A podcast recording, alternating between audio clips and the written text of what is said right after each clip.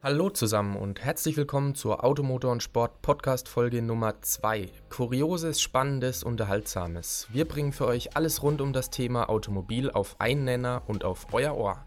Das sind in dieser Ausgabe unsere Themen. Clean My Diesel, Stickoxide, Feinstaub, Fahrverbote. Bringen Dieselnachrüstsysteme die Lösung? Ein Interview mit dem CEO der Baumut Group AG, Markus Hauser. Außerdem, Kultbully wird zum E-Auto.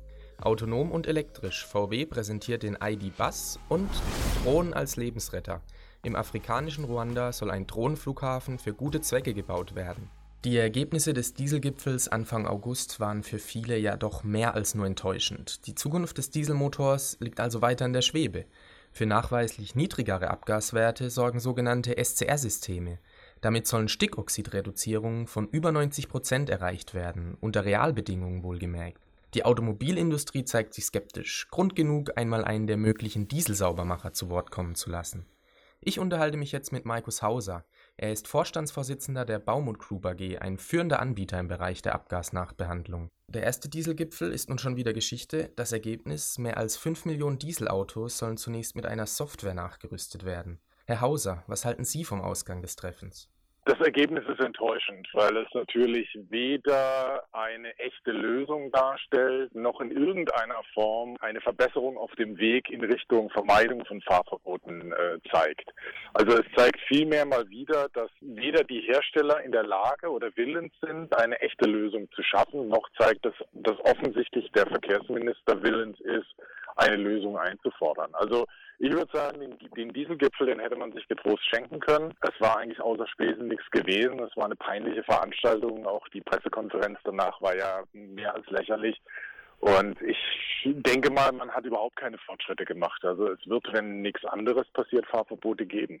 Okay, was ich da raushöre, ist, dass ein alleiniges Software-Update Ihrer Meinung nach also nicht ausreichend ist. Verstehe ich das richtig? Unserer Meinung nach die einzige Lösung ist eine, ein Hardware-Update. Das heißt, der nachträgliche Einbau von einem, ähm, von einem SCR-System, zum Beispiel dem BNOX, was wir anbieten. Da ist nachgewiesen, man schafft damit echte Euro 6, also wirkliche Euro 6, keine geschummelten. Das heißt, ähm, im Automotor- und Sporttest haben wir 49 Milligramm geschafft.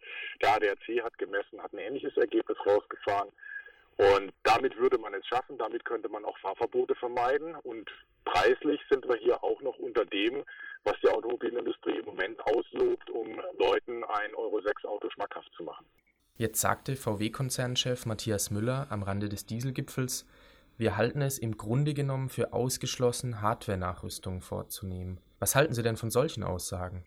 Die Aussage ist natürlich in sich schon wieder zynisch und auch unglaublich arrogant, denn ähm, natürlich gibt es eine Lösung. Wir haben es ja bewiesen und die Lösung kennt auch der Herr Müller. Und ich sag mal, wenn ihm nichts anderes einfällt, als das zu sagen, was er schon vor acht Wochen gesagt hat und auch schon vor drei Monaten, dann finde ich das umso blamabler, als dass wir als kleines Unternehmen so eine Lösung entwickeln konnten und VW offensichtlich es nicht kann.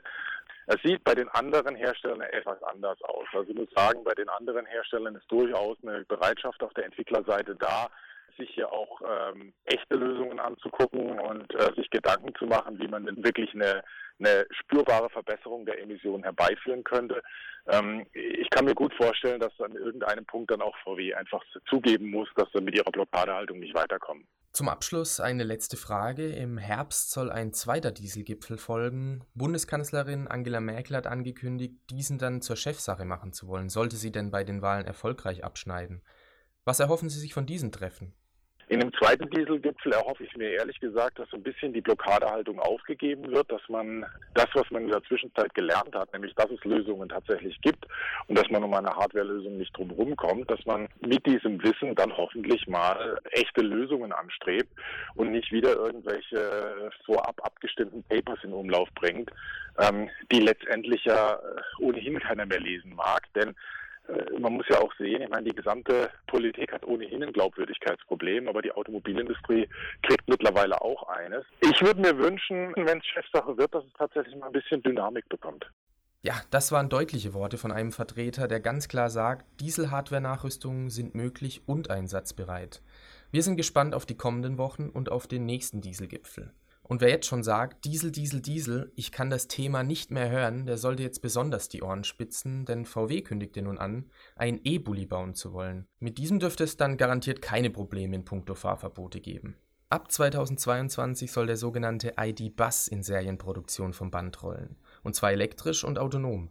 Optisch soll sich die neue Entwicklung an der Microbus-Studie BUD-E und der Design-Ikone T1 orientieren. Von ihm erbt er wohl auch die zweifarbene Lackierung. Dank des Elektroantriebs ist Platz für zwei Kofferräume. Nutzt man den ganzen Raum, passt gefühlt eine Tischtennisplatte in den E-Bus. Auch wenn Sport im Bulli noch Zukunftsmusik ist, der E-Antrieb ist es ganz gewiss nicht. Denn ganze 600 Kilometer Reichweite verspricht der VW, angetrieben über zwei Elektromotoren. Zusammen haben sie eine Systemleistung von 275 Kilowatt, also rund 374 PS. Damit soll der Bus von 0 auf 100 in knapp 5 Sekunden sprinten. In Zukunft soll der ID-Bus dann auch vollautomatisch fahren können. Ob das dann auch die 2022 in Serienproduktion gehende Version schon kann, bleibt aber fraglich. Und nun vom Boden in die Lüfte. Unser nächstes Thema ist ziemlich abgefahren oder besser gesagt abgehoben. Im afrikanischen Ruanda soll ein Drohnenflughafen gebaut werden, von dem aus notwendige Hilfsgüter in entlegene Gegenden geflogen werden sollen. In Europa hat fast jeder Mensch Zugang zu Medikamenten, Nahrung oder Wasser. In Afrika ist das leider nicht immer so. Der britische Architekt Norm Foster, der bereits die Glaskuppel des Bundestages entworfen hat, startet deswegen nun ein neues Projekt, ein Flughafen für Drohnen. Diese brauchen keine Straßen und können Hilfsgüter wie Medikamente ohne Probleme per Luft ans Ziel bringen. Der Bau einer teuren und großflächigen Infrastruktur ist somit auch nicht nötig. Der Flughafen der besonderen Art soll erst der Anfang sein, denn Foster hat sich vorgenommen, es nicht bei einem zu belassen. Er will ein ganzes Netz aus Flughäfen bauen, um Hilfsgüter auch in andere Ecken Afrikas bringen zu können. Schon durch den Bau will er die Wirtschaft vor Ort stärken und lokale Arbeitskräfte einstellen. Der Bau des Flughafens startet bereits diesen Herbst. Tolle Idee, würden wir sagen. Das war's für diese Ausgabe. Vielen Dank fürs Zuhören. Wir freuen uns, wenn ihr auch das nächste Mal wieder reinhört. Euer Automotor und Sport Podcast Team.